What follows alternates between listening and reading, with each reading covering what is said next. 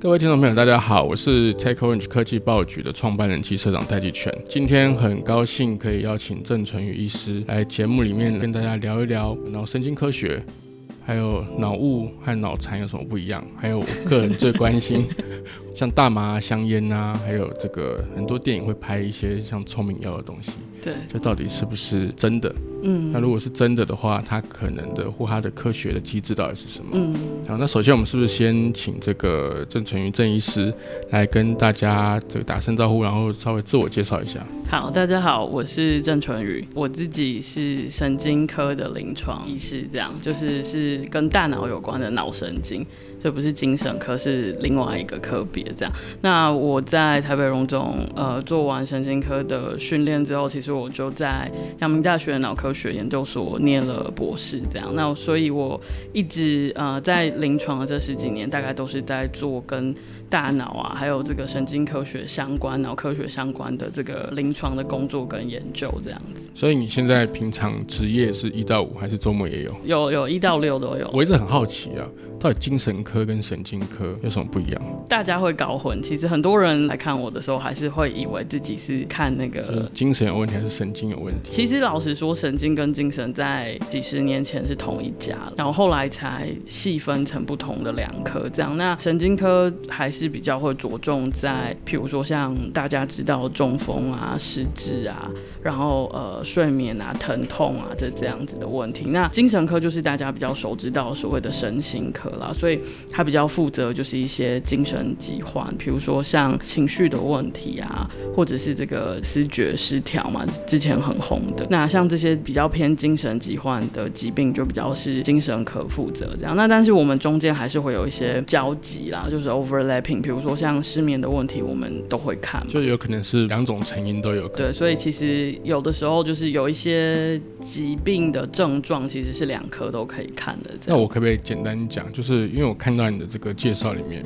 你这边的主治专长项目包含头痛、疼痛等等的。这样的话，我可不可以说，就是假设你有头痛找你，头痛找我，但如果有头痛的事情，呃，头痛的事情 的事情，好像有点合理，然后去找这个精神科。啊，有有有。接下来我想问，也就是说。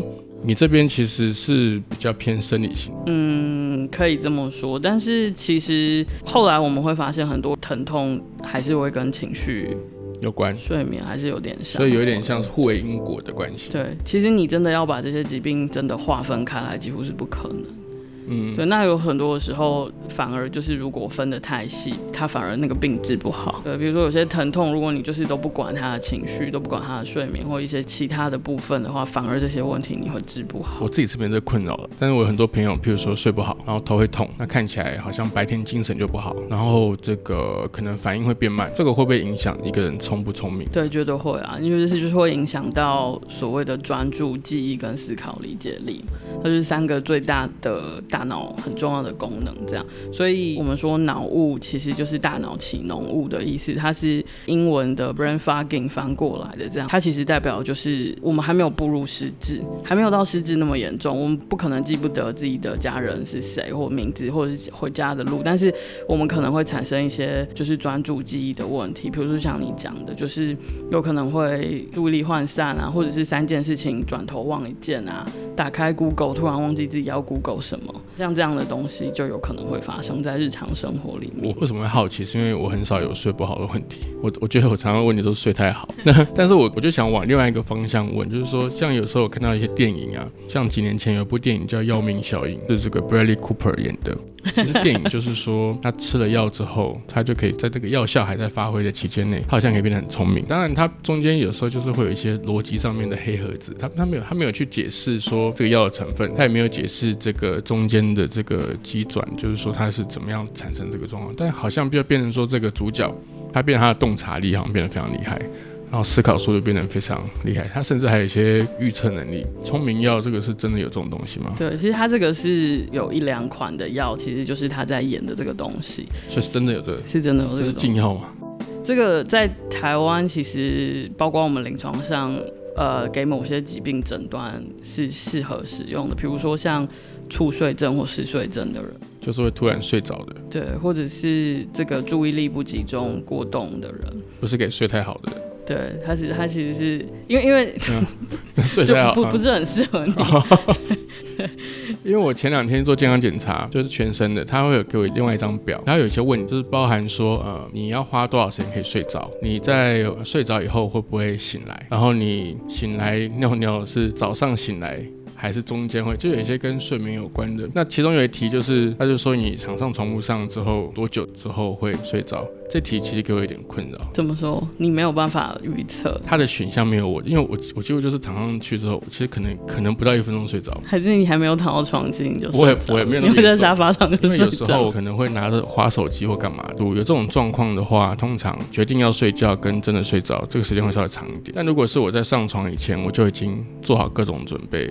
就是我上床就要睡觉，我觉得那个过程，因为我在全身健检的时候，它有这个无痛的大肠镜嘛，所以要麻醉。我觉得我睡得好的时候的状况，其实蛮像打麻醉的。我的困扰是，但这样算不算是猝睡症？就是要看，比如说你在等红灯的开车等红灯哦，所以不是在睡眠的状况下。对对对对对，像猝睡症或嗜睡症的人，为什么一直有人在后面抖动跟偷笑？他我不知道他 是嘲笑你。我们制作人对他可能在嘲笑我。好，就是像猝睡症跟嗜睡症，就是呃，比如说在在日常生活，所以这些人非常容易发生交通意外事故。就是他只要有静止的状态，比如说等个红灯，他可能就会睡着，然后是无法控制的。比如说像上课啊。他一定会睡着，只要是静止，他没有动作或说话的时候，他就非常容易睡着。他就是一种已经是一种病态的状况了。那像这样子的人，他就会必须要用我们刚刚提到的，对我们刚刚提到的一些所谓的就是中枢神经的兴奋剂啊啊啊。那它是有特定的一些药品的。你说的呃那个药命效应里面，其实它在形容的就是这样子的药。比如说像像我们有管制药品执照，我们才能够使用。那这个这种药会不会成瘾？它在跟医生很好的搭配底下，当然是机会很小。对。但是当然，如果你呃滥用，对，或者是过度使用。那就有可能，因为它毕竟还是会有成瘾跟依赖性，所以它才是管制药。当然，更高等级的管制药就比较偏向，比如说像有一些毒品啊，或是我们说的在临床上也会使用，比如说像吗啡，它就是呃一级的管制药，那就是因为它的成瘾性跟依赖性是更强烈。所以像吗啡，它这个管制的强度是比这个所谓的聪明药，就是说你讲中枢神经更强的，对，是更强。那如果是一般健康的人吃这种中枢神经的兴奋剂的话，他真的会变聪明吗？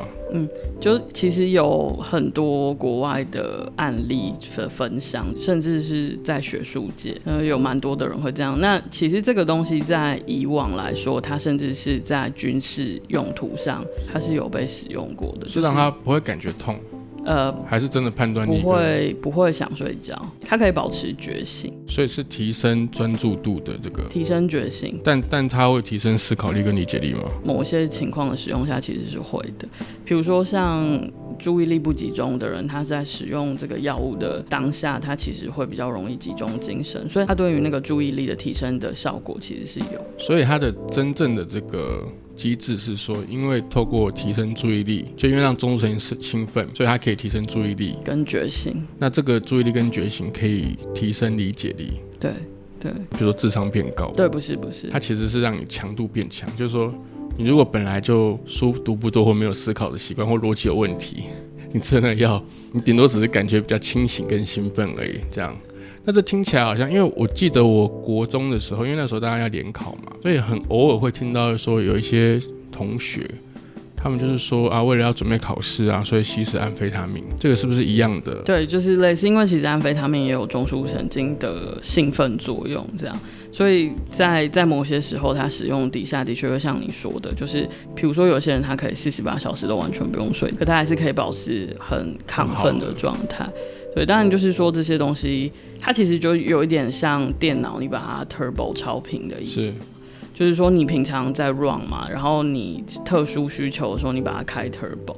那其实当然就是在 turbo 状况下，它其实是过度的使用。嗯。所以它当然相对也会造成过热的问题。同样的，它就是等于是过度的消耗你的脑力。对，所以它其实是有一点点欠债，可能还是会还啊，就是有点贷款的概念啦，反正就是出来跑，迟早要还嘛。对对。那这样的话，那那抽烟呢？像我更年轻人工作的时候，比如说在广告公司，我就发现很多导演或是这个创意工作者、作家、copywriter，他们很习惯在呃发想创意的时候，他都要抽烟。烟我们就比较特别讲尼古丁的成分好了，因为其实跟这些大脑功能比较相关，可能就是尼古丁的成分。那烟草里面的尼古丁的效果，它比较特别，它跟我们刚刚讲那个中枢神经的兴奋作用就会有一点不一样。其实你会发现，有一些人他会说，他抽烟之后，他其实得到的那个感觉是比较平静跟放松的状态。对，它就会跟那个兴奋的作用好像有点不太一样，所以其实现在会被发现，就是说尼古丁带给大脑主要的作用还是跟解除焦虑、跟放松有关。那这个东西其实对于创意工作，我想可能有它的一个很不错的机转，就是我们在那个学习或者是创意的过程里面，其实我们大脑会有一些不同的网络模式，像比如说我们非常专心的在思考或逻辑判断一些东西，甚至是做一些记录或抄笔记的时候，其实我们会在完全的专注模式，就所谓的 focus 的 mode 这样。是有一个说法是说，这个软体工程师在写程式的时候会进入心流。对，那像比如说我们讲心流状态，可能就会比较有点像是发散模式，所谓的 diffuse mode。这个时候，他其实是已经没有自我意识状态，他已经进入了一个可能自我感比较低的时候，就是他已经进入了一个比较放松的状态。他的大脑其实是自己在运行的，有点像反射一样。所以一般进入心流状态的人，他的那个时间感是消失的。比如说，你可能看到他坐在那边。一两个小时做一件事情，他进入心流。那玩 game 算吗？玩 game，我我不太确定玩 game 到最后那个感觉是进入心流中了，是心流还是兴奋心？对。哦，那这个会有复合作用吗？当然是有可能会有。那追剧算吗？追剧可能比较不算，因为他没有处在一个忘记就是忘记自我的状态，他等于是被专注力整个被分散掉嘛，就是就是你是整个整个是被那个剧情吸进去，吸进去，是 focus 在这个身上。但是一般我们说心流的时候，其实我们当下都还有在做某些事情。啊，比如说你说的嘛，就是就是 coding 嘛，然后或者是说有一些人他是在弹钢琴的时候啊，是，好，或者是玩棋操作某一些些。有技术性的时候，它会进入心流状。那刚刚我要讲的就是说，抽烟其实有可能可以让人放松跟解除焦虑的时候，它会让我们的这个。大脑比较呈现是在发散模式，就所谓的 diffuse mode。那发散模式跟专注模式是不一样的。通常创意工作的人会比较需要发散模式。有一个关于发散模式的很经典的人就是爱迪生。听说啦，就是说他以前灵感枯竭的时候，他就会做一件事情，就是他会故意去打盹，然后手上握一颗球，然后在那个打盹的弥留状态的时候，他好像就会有一些极光片语的那个灵感。可是他每次都鼓励人家说是百分之九十九的努力。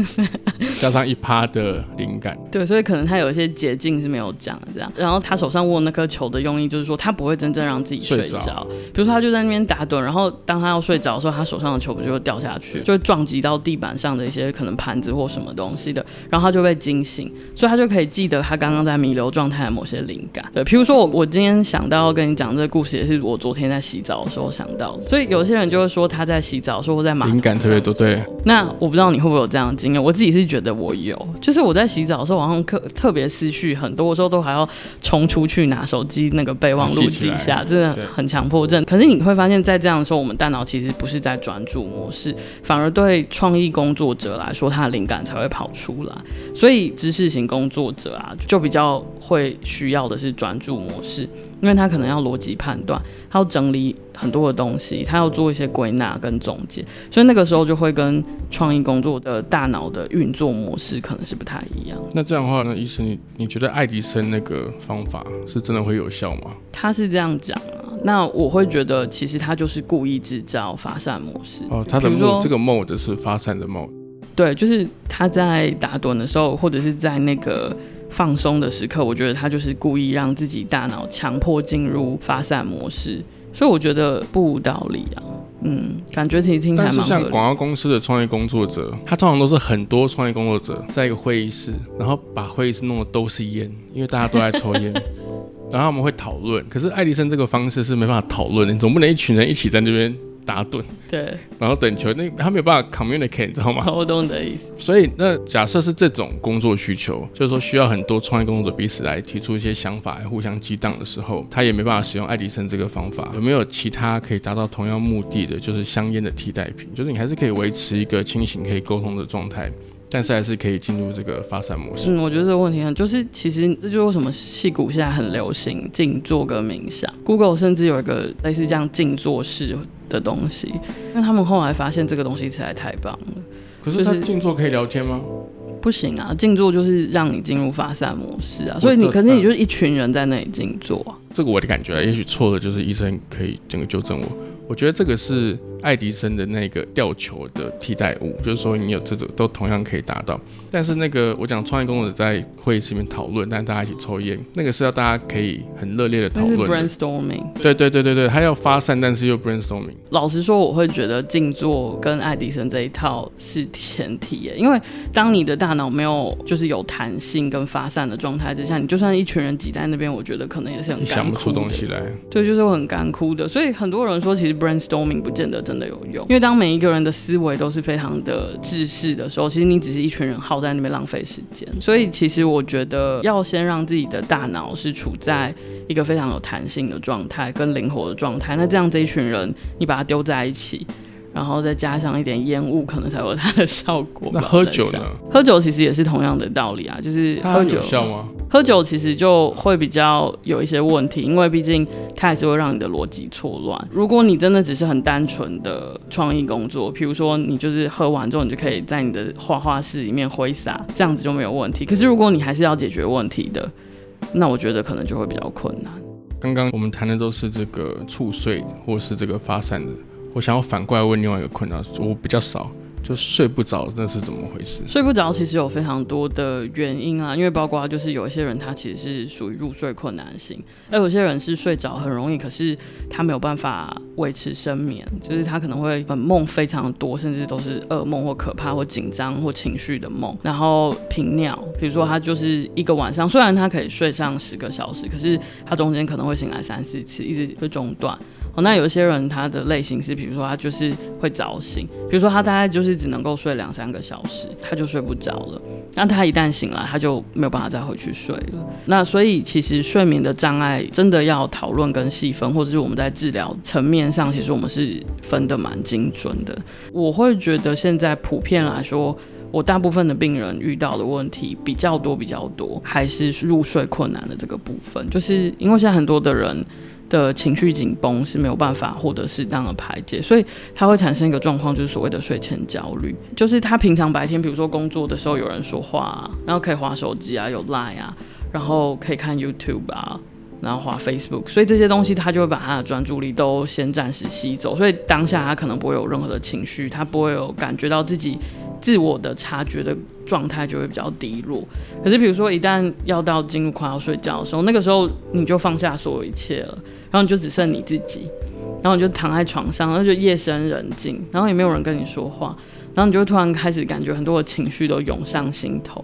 那我甚至很多病人就说，他就那时候就开始白天的那个思绪，或者一些困扰的事情，怎么样，就是突然就会挤爆他的大脑，然后就开始转，开始绕。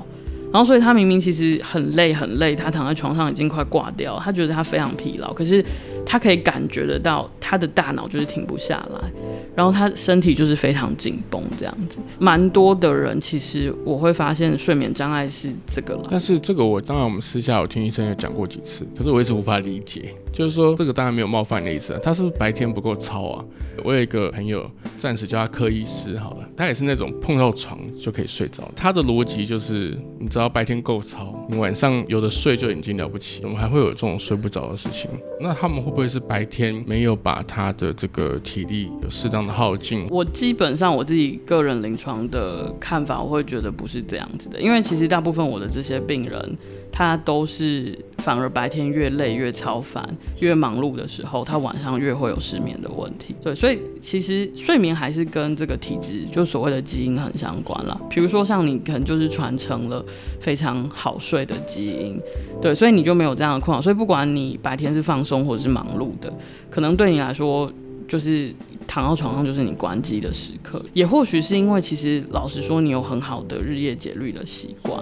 我觉得说不定其实你默默的做对了很多的事情。比如说，因为我我们曾经聊过天，你有跟我讲，其实基本上你无论如何你会让自己起床的时间非常固定。其实我那个不是刻意的，大概五点多一点，五点就会醒。对，像你的时间规划是很自自律的，你是有一定的 schedule 在走的。所以像比如说。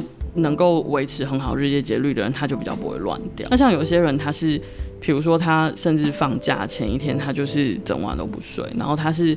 日夜颠倒型的，那他不睡，他就是一直在床上划手机跟追剧，可能他就整个晚上都不睡，所以搞到最后他的日夜节律是乱掉。那他躺在床上的时候，除了睡觉之外，他会做很多其他事情，所以自然而然我们身体碰到床的那种睡意的反射就会消失。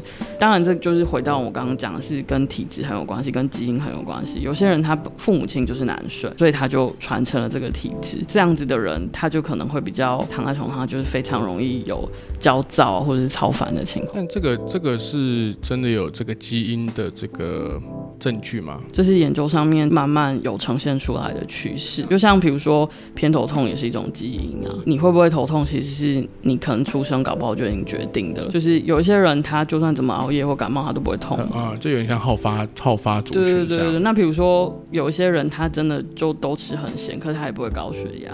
所以这类的问题。是不是以后也可以先做基因检测，然后就可以标出说这个当然是我我乱讲的，如果错你就用力纠正我们。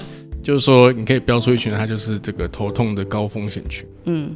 有啊，其实现在已经可以做到，已经可以做，已经可以做，只是说没有特别临床上的好处跟意义啦。反正你碰到这个问题，你还是得去治疗，或者是你还是得调整日常生活作息。那最近是不是还有一个新的发现，或是新的争议，是说因为老人痴呆症、阿兹海默症，还有一个是帕金森。帕金森氏症，对，哦，帕金森症是手会抖，对，阿兹海默症是失智，那帕金森氏症它比较像是动作障碍，就是你看它会肢体僵硬嘛，然后走路会小碎步，然后会驼背，然后会手抖，那会扑克脸。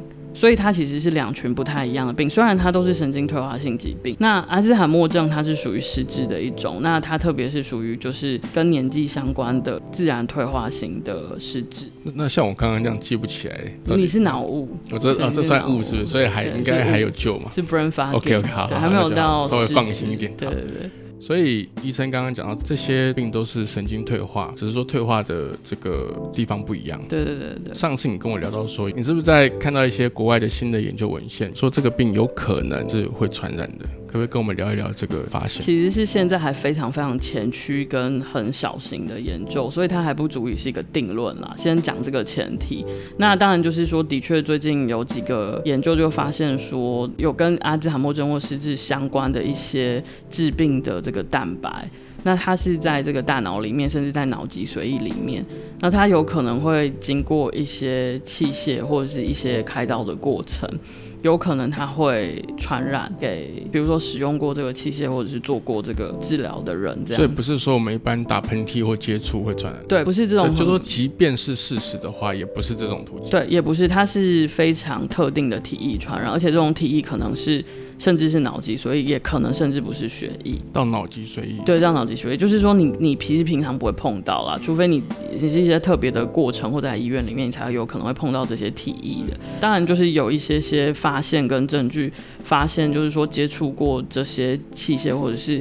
呃，治疗的人，他未来发生失智的比例好像真的比一般的人高，所以才会有一些医院的工作者或者科学家开始对这个传染的途径感到非常的有兴趣。这样，那不过目前都是还在研究的阶段啊，就是说到底这个事情确实是不是发生，还是可能它是因为刚好巧合有一些共同因子。所以造成的这样，我真的觉得这种认知跟神经的领域非常有意思。这群科学家是怎么发现有这个现现象或可能的？就是呃，他们发现某一群人，他们在追踪，通常都是做别的研究的时候，比如说这些人可能某因为某些原因有开刀。那他们就追踪这些开刀的疾病，那那一定是跟我们现在说的实质是不相关的疾病的时候，那他发现这一群人在追踪的过程里面，他意外发现这些人好像产生失智症的比例特别高，所以他才会回去追溯到底这些人之前都共同做过什么样的事情，然后可能才会发现说，哦。会不会是因为当时可能有某个因子，一个共同的共相是都是意外的。比如说像我们刚刚讲的那些啊迷幻药，或者是那些呃神经的兴奋剂啊，或甚至是大麻像这样的东西，他们其实本来都是意外发现，都是本来都是医疗用途，然后都是被后来被发现说，哎，其实他们有一些放松啊，或者是置换的这些效果，然后它才会变成。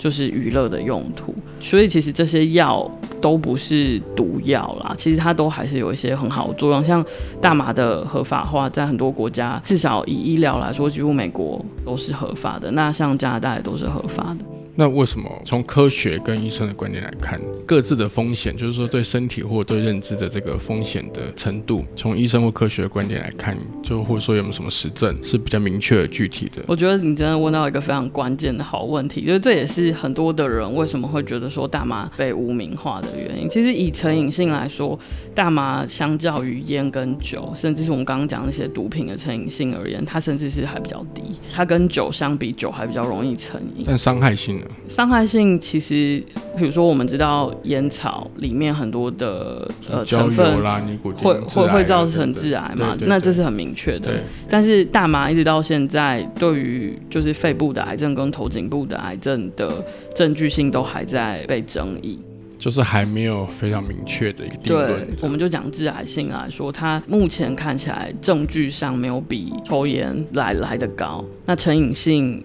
比喝酒还低，所以真的要拿它跟烟酒比的话，其实就这两点来说，它其实相对还比较安全。这可能也是为什么有些国家已经逐步开放大麻合法。对，主要我觉得还是医疗用途啦，并不是说娱乐，因为娱乐我们已经不需要再多一个这样的娱乐。但是以医疗层面来说，它对于止痛的效果，尤其是我我们说的止痛，当然不是说一般的头痛，我们说的是像呃有些特殊族群，比如说癌末的病人。那或者是一些慢性神经痛的病人，那这这些痛是无可治愈的，是没有办法治疗好的。那它而且是非常痛的，而且是慢性的，它是积年累月的。那像对这些人而言，其实大麻的止痛效果就不错。是对。那比如说像促进食欲部分，像癌症的病人的止痛。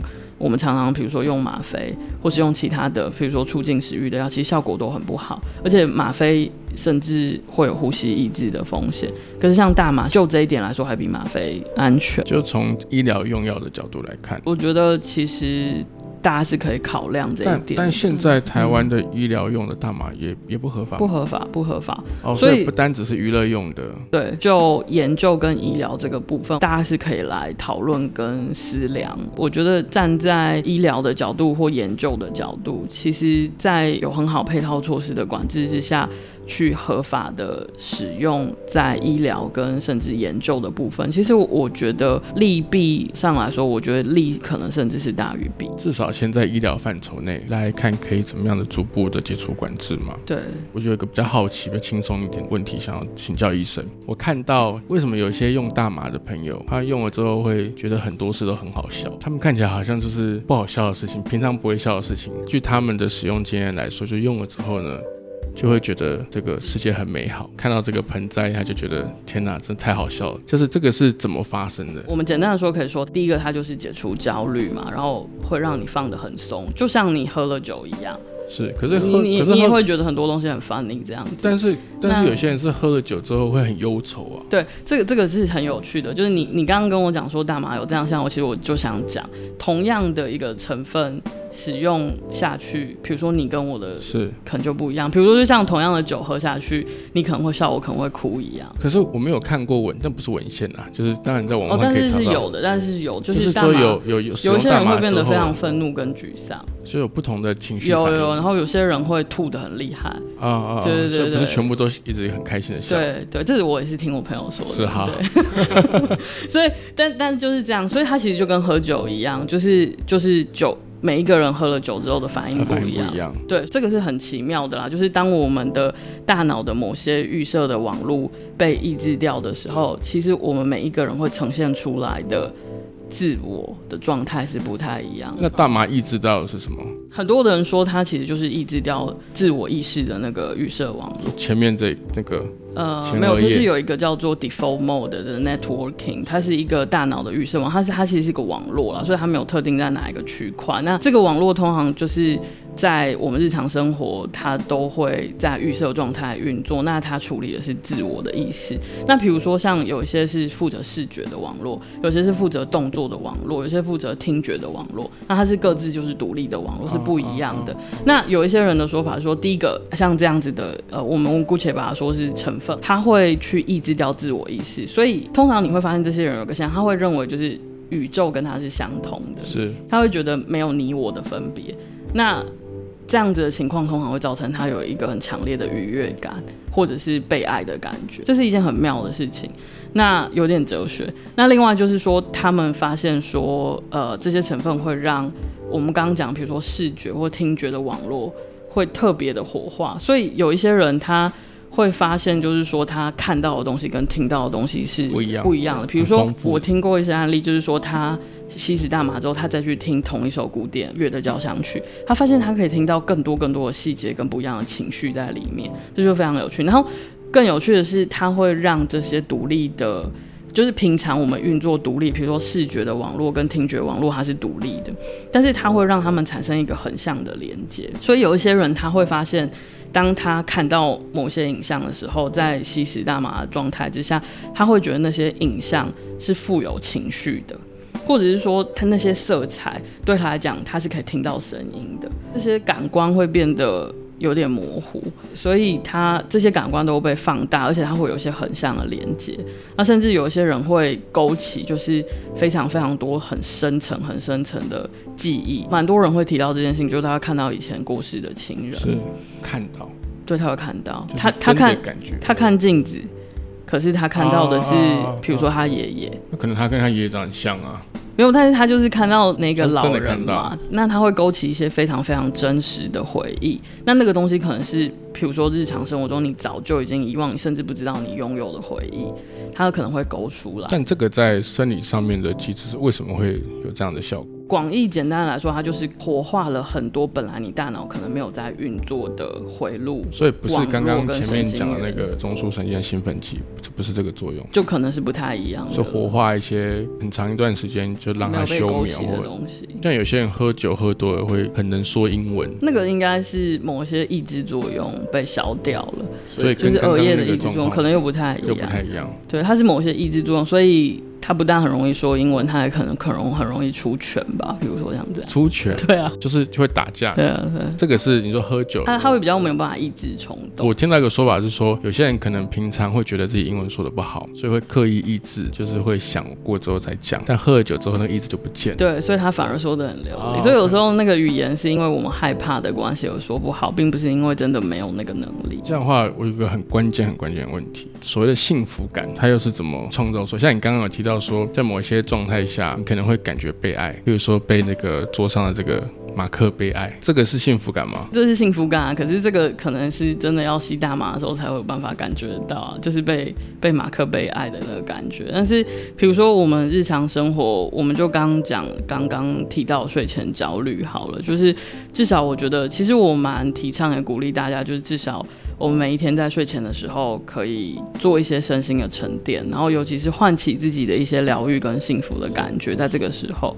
睡不好，如果是睡前的焦虑，并不是因为真的身体不够累的话，那或许这样子的沉淀跟疗愈，还有幸福感的唤起，是可以解除焦虑，帮助入睡。那光就这一点，我觉得就是一件很好的事情。那其实是有些方法的，比如说我们刚刚讲到很多的感官，我们就拿听觉来讲好了。其实它往往能够唤醒我们一些疗愈的感觉跟幸福的感觉。这有些人叫做颅内高潮，就是你听某些声音，那这些声音不是特别有什么内容的，可能你就是比如说听到那个纸张搓揉的声音，就像有些人就是 ASMR，他可能听别人吃炸鸡的声音。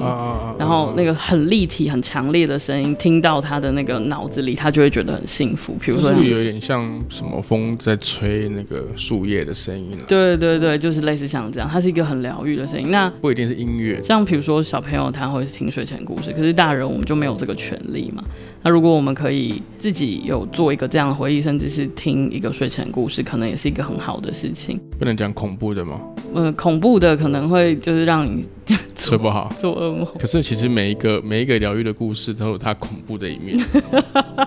那这样怎么办？太哲学。啊，没有，其实其实因为故事是每个人诠释的啊，像这个什么丑小鸭变天鹅，你知道像我小朋友他们现在就弄到一台有画面的有声书，哦所以它其实不是影片，对，它是讲故事，然后就讲一个段，他就换一页，他就是静态，哦然后就换一页换一页。嗯那里面的故事呢，就是一些其实我小时候也常听，譬如说什么丑小鸭变天鹅，他们就听得很开心，但我心里面常常都觉得是 bullshit。就是什么妹妹背着洋娃娃走哦那是很恐怖对，有没有然后什么嗯娃娃哭了叫妈妈，然后树上的小鸟笑哈哈，对对对，就是就是觉得很这还有对，这还有霸凌的呃味道在里面。我们要怎么确保这个故事是每个人听到不会往恐怖的方向去那个想象呢？我觉得，如果我们现在要说故事的内容，是不是就是最好其实就是亲身经历嘛？那是你真的一辈子常常偶尔你在一些放空的时候，你就会想到一些幸福的回忆嘛，比如说一些声音的记忆啊，或者是一些画面的记忆。那可能它可以是非常简单的，不带有太多的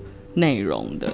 那它就是一个很简单的回忆，可是你每次想到这个回忆，你就会很幸福。我举个例给，譬如说去露营的时候，把一个西瓜放在溪边，做完午觉起来之后，把那个西瓜剖开，然后你只有轻轻的这样划一横，它就这样这个声音，那个西瓜大概是我吃过最好吃的西瓜。是不是？对，像这种。对，像它还是有恐怖的一面呢。我如果要有硬讲的话，是因为像这个是我个人回忆嘛。那医生，你的建议是不是说，其实除了听之外，你也可以自己去回想自己的幸福时刻，或者是一些幸福的回忆？对，然后如果我们可以收集到更多，或者是我们有一个方法可以听到更多，像你刚刚讲的那样的故事，我觉得如果是我啦，我我听一两个，我就会很好睡，我可以解除一些睡前的焦虑，就像有人说了一个睡前故事给我听，然后觉得很不错。好，今天谢谢这个郑医师来到我们节目，希望还有机会可以再邀请他来，就我们制作人在旁边笑得很开心，他很他现在处于幸福的时刻。幸福的时刻，好，谢谢大家，好，嗯 谢谢谢谢。今天郑医师在节目里面聊了很多关于脑神经科学的课题，也告诉我们从脑神经的观点到底幸福是怎么一回事。那最近我还看到 Elon Musk 他的这个新公司正在尝试看可不可以把一个资讯科学，就是所谓电脑，可以在脑部动手术跟大脑连在一起。希望下一次有机会可以再邀请郑医师来节目上跟我们聊一聊全新的科技领域。